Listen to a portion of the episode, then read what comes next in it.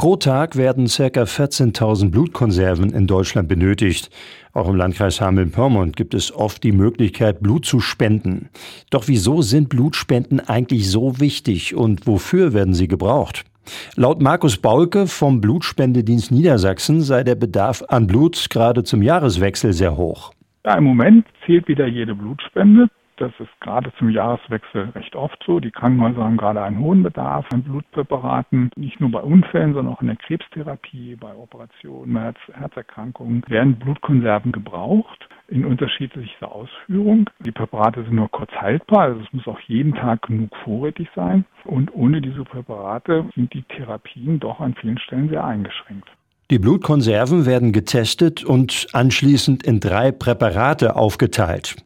Erstens das Blutplasma, zweitens die Blutplättchen und drittens die roten Blutkörperchen.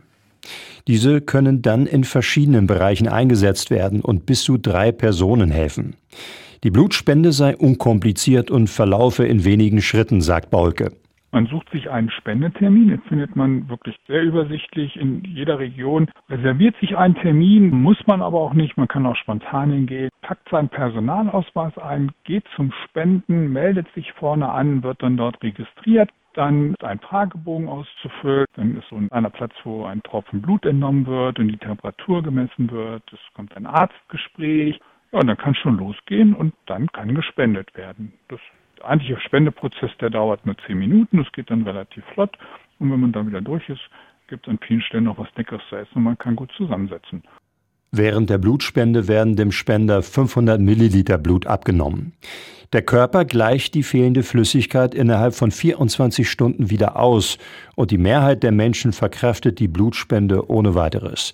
Dennoch kann nicht jeder Blut spenden, aber diejenigen, die es dürfen und machen, handeln meist uneigennützig. Die Mehrheit der Bevölkerung darf spenden. Da gibt es so ein paar Ausschlusskriterien. Die kann man auch auf der Website bei uns sehr gut finden. Und die meisten unserer Spender oder fast alle kommen wirklich aus altruistischen Gründen. Das ist ein toller Beitrag hier zum Gesundheitswesen. Mit einer Stunde Zeitinvest und einem kleinen Pieks im Arm kann man eine Menge dazu beitragen, dass es anderen Menschen gesundheitlich besser geht. Und dort zehren unsere Spender auch von. Und deshalb machen das so viele Menschen in Deutschland auch gern sagt Markus Baulke vom Blutspendedienst Springe. Es finden sich dennoch nicht genügend Spenderinnen und Spender und es kommt immer wieder zu Engpässen bei der Blutversorgung.